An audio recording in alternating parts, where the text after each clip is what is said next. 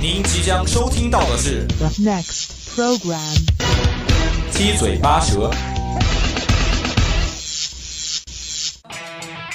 你一言我一语，说新鲜热点，他一唱，我一个到生活趣事，七嘴八舌跟您一一起起唠唠。。想在节目里发表你的高见吗？想在广播里传送你的思想吗？那就赶快参与到我们的节目当中来吧！只要你的思想够新颖，只要你的语言够犀利，七嘴八舌。期待你的声音。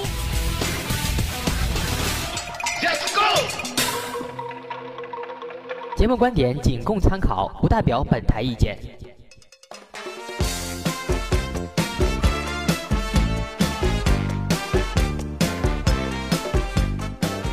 聆听校园之声，感受美好生活。老师、同学们，亲爱的听众朋友们，大家好！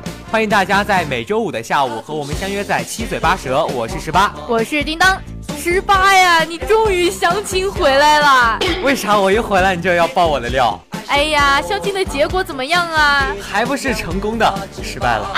好了好了，别说这些了。最近呢，也是有好几档节目复播了，对呀，又有综艺看了。又有综艺看了。我觉得不对吧？这段时间应该是用来复习的吧？哪有时间看综艺啊？劳逸结合，效率才会更高啊！你是不是又给自己找借口了？不过最近复播的这几档节目里啊，我最喜欢的还是《极限挑战》了。是的，《极限挑战》它就是一直都是有比较好的主题嘛，所以很多人都特别喜欢看《极限挑战我可是从第一季一直追到现在啊呀、》。哦，看来还是位铁粉。那我问你，它复播的第一集讲的啥？复播的第一期啊，讲的就是几位常驻 MC 回到了九十年代。就相当于他们重新走了一遍自己的父辈当年走的路。其实我想说，他们走的真的是父辈走的路吗？那不然呢？你看看黄磊，再看看孙红雷，真的是他们父辈走的路吗？这话说的好像有点道理，好像黄老师当年就是这样过来的。他们也是经历了上学，然后进工厂，然后工作等等一些特别有意思的经历。相信大家呀、也跟我们一样，对这个八九十年代的生活很有感触。其实我们这一代人更多的是从自己的父辈那儿听到八九十年代，其实还没有真正的体会过。那八九十年代的生活到底是什么样的呢？不知道大家对我们八九十年代的汽车城实验感不感兴趣呢？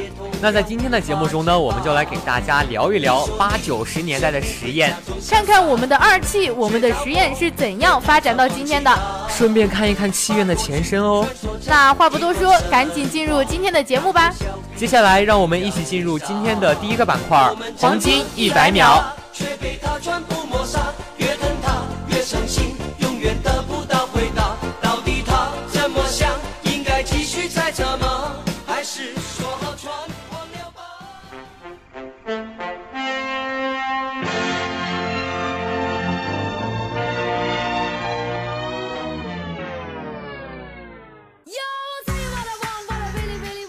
用不一样的手法拖出生活的点点滴滴，用不一样的方式点出生活的分分秒秒，用不一样的眼光看出生活的方方面面。一百一秒，百秒，让你快速掌握时事要让闻你。轻松收听趣闻轶事。欢迎走进黄金一百秒，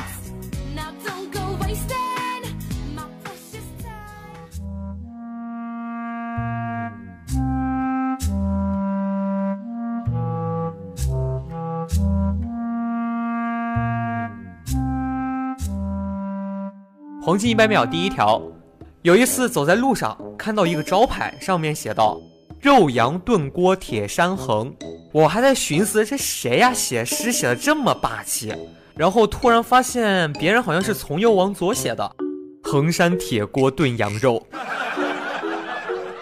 黄金一百秒第二条，大夫，我的记忆力越来越差，怎么办呀？”，差到什么程度啊？大夫，我的记忆力越来越差呀。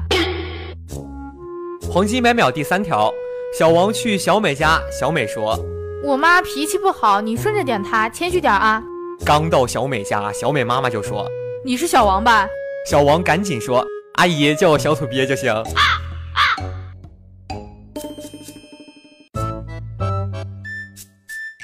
黄金一百秒第四条，很小的时候，有一天中午看动画片儿，妈妈说到点儿了，该去上学了。然后啊，我死活不愿去，硬是要看完了以后再上学，哭着闹着不肯走。妈妈就说：“我把电视关了，下午谁都不开，等你放学回来继续看，行了吧？”我想了想，哎，这倒是个好办法，然后就坐上妈妈的自行车走了，走了。黄金一百秒第五条，有一次，一个学弟问我的室友：“哥，你们四级都考过了没？”我室友说：“我们都考过啦。”学弟不淡定了，说：“哇，你们寝室全是大神呐、啊，一次全过了。”然后我室友淡定的说：“都考过了，重在参与嘛。”好的，今天的黄金一百秒就到这儿了。接下来，让我们一起进入今天的第二个板块——热点接力棒。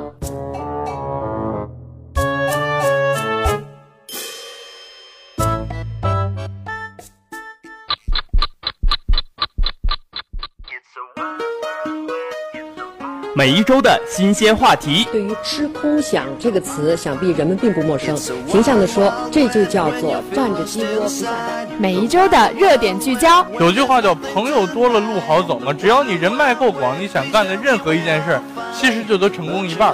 我认识一个人，他朋友特别多，但是他过得很凄惨，因为他所有的钱都用来随礼了。每一周的讨论接力，时时刻刻掌握最热门、最新鲜、最疯狂的热点消息，让你犀利的言语在这里找到归属感，拉响你大脑中的警报，来与大家一起分享你独到的看法吧。这里是热点接力棒。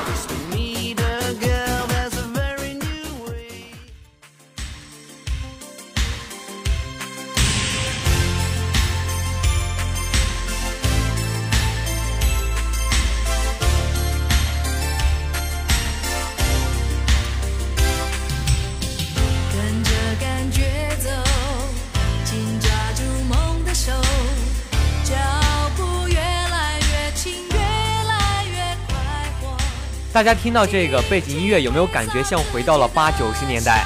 我觉得这个 BGM 的代入感还是非常强的呀。是的，没错。那在节目开始的时候呢，我们也是给大家说到了，在这一个板块呢，会给大家讲一讲八九十年代的实验。在八九十年代的实验啊，这个地方可以说是非常的荒僻，就相当于是一个小山村。也是因为我们的第二汽车制造厂的建设呢，而成为了一座现代化的工业城市。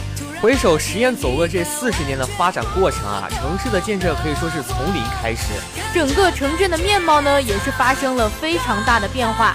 解放前的实验基本上可以说是没有什么工业可言。自从六十年代末二汽在实验的兴建呢，就拉开了工业从无到有、从小到大的序幕，一跃发展成为全国闻名的现代化汽车工业城。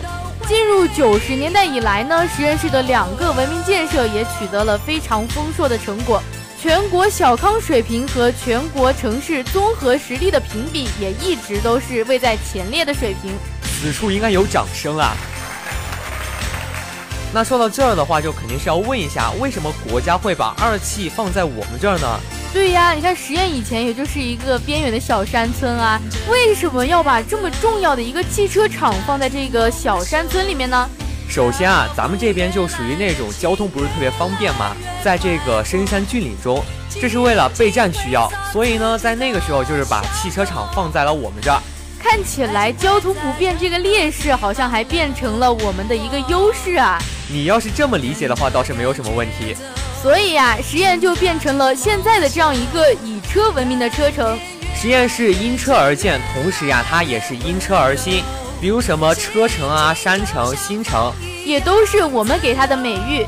同时呢，实验也是中国第一、世界第三大卡车生产地，也是被称为中国的底特律。那说到这个车啊，就难免要提到我们大家平时都会乘坐的一种车了，那就是公交车了。当时的公交车啊，还是两节式的公交车。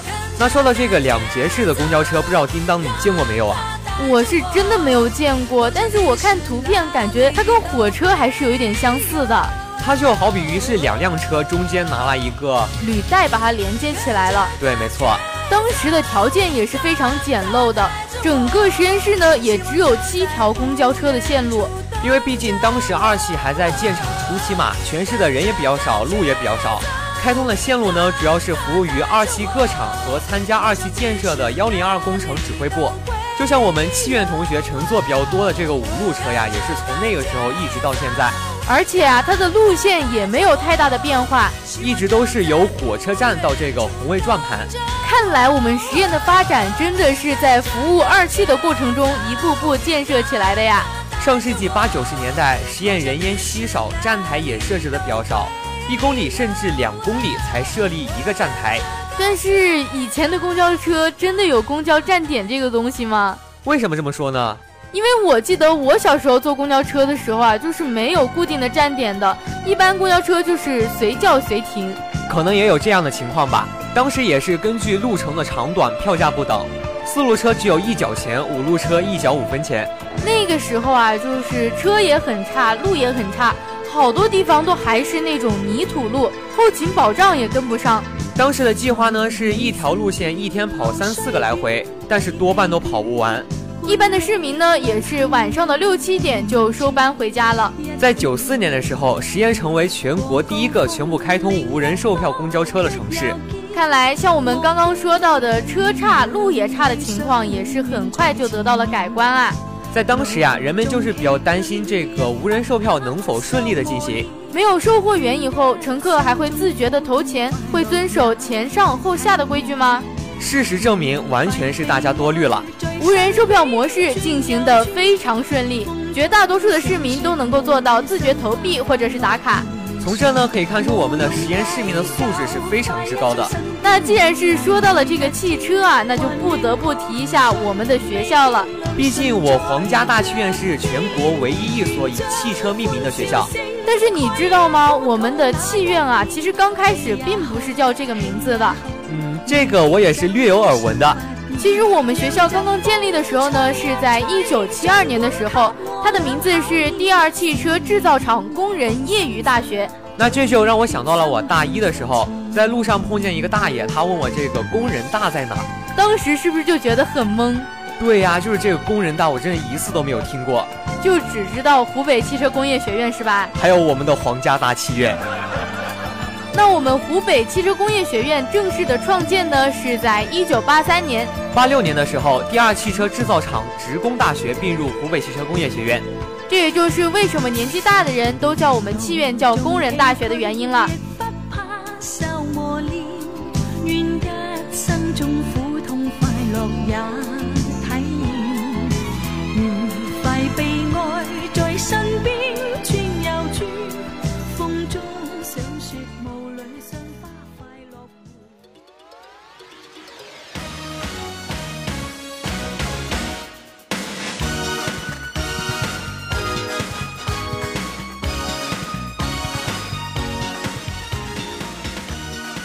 现在的实验可以说是高楼林立，街道整齐，绿荫隐逸，风景宜人啊，也是形成了城在山中，房在林中，三季有花。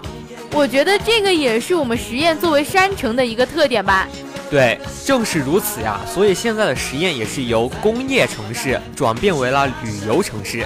是的，我们实验啊，有山有水，人杰地灵，当然会吸引很多的游客啦。而且呀，我们这里还有这个青龙山恐龙蛋化石，还有这个瞿远河云县人头谷，反正这个地方可以说是发源地。对，在我们这一片日金月华的土地上啊，真的是积淀了非常丰厚的文化。云县啊，还发掘出了唐太宗三子李泰家族的葬墓群，这个也是唐王室在陕西之外唯一的王室家族墓。而我们的房县呢，自古就是多高山，有“千里房林”之称。大家都知道啊，我们实验是以汽车闻名的。但是你知道，除了汽车以外，还有什么东西是畅销全球的吗？难道是房县黄酒？没有啦，其实我说的呀，就是这个世界稀有、中国独有的绿松石。这个绿松石啊，也就是传说中女娲补天用的石头。那它真的是女娲补天的石头吗？都说的是传说吗？这支实验它还是南水北调中线工程的水源地，所以啊，其实北方那些比较缺水的地方呢，他们喝的水也就是我们丹江的水。武当道教更是不用说，道教已经有了上千年的历史了。而武当山古建筑群也被联合国列入了世界文化遗产名录。如果你走进实验，你会因为它的远古神奇而惊叹，也为它的这个现代神话而震撼。可以说，实验就像是一首诗啊，简约且令人回味。特别是在今年暑假呀、啊，实验也是在全国人民面前火了一把。只要是一个实验人，他是绝对知道这件事儿的。在实验读书的我们呢，当然也是知道的。那就是实验参加了央视大型城市文化旅游节目《魅力中国城》，并且啊，在复赛中与菏泽和阿拉尔同台竞演。没错，我们的大实验又赢了。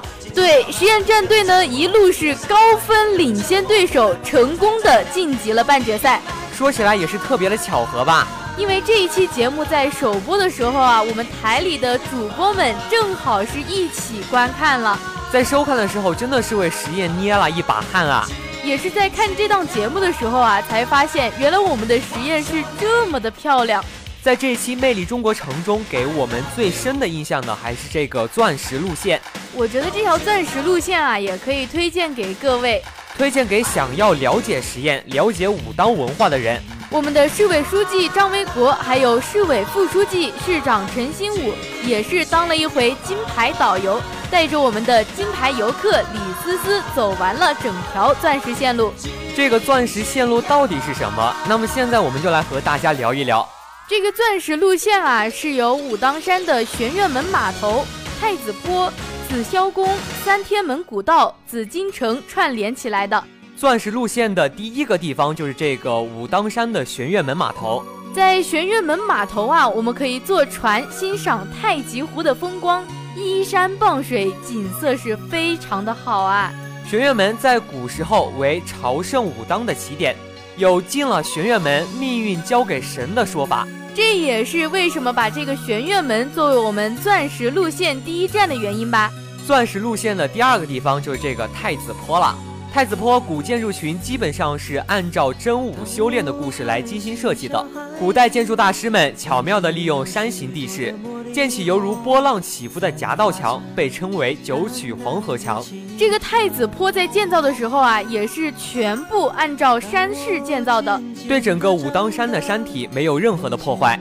这也可以看出我们古代的建筑大师们的技艺高超啊。毕竟在那个时候，工匠精神还是挺重要的。那么接下来呢，就是我们的紫霄宫了。紫霄宫周围山峦天然形成一把二龙戏珠的宝椅，明永乐皇帝封之为紫霄福地。紫霄大殿呢是紫霄宫的正殿，也是武当山保存下来的唯一一座重檐歇山式木结构殿堂。钻石路线的第四站就是这个三天门古道了。从武当山古道攀援而上，就会经过我们的三天门古道。天门的设计独具匠心，到达朝圣门之后，金顶就在不远的地方了。三天门的楼梯真的是非常的多呀，我觉得如果是我站在那个楼梯下边，就不会想上去了，真是让人瑟瑟发抖啊。那钻石路线的最后一站呢，就是紫禁城了。紫禁城它是明成祖于永乐十七年建造的，是环绕天柱峰顶端修建的城墙。金殿被围在其中，这是明成祖朱棣按照自己居住的紫禁城，为真武大帝在人间修建的玉京。这也就是紫禁城和紫禁城只有一字之差的原因了。这条钻石路线它延绵三十多公里，沿线既可以欣赏到世界上规模最大、规格最高的道教公关群，也可以看到七十二峰朝大顶、天造玄武的自然奇观。难怪钻石游客李思思在面对这样宏伟的建筑，不停的赞叹我们的实验啊！而且他还在现场号召观众一定要抽空来实验。在现场当然是不只有实验的钻石路线，那三大块绿松石也给我留下了非常深刻的印象。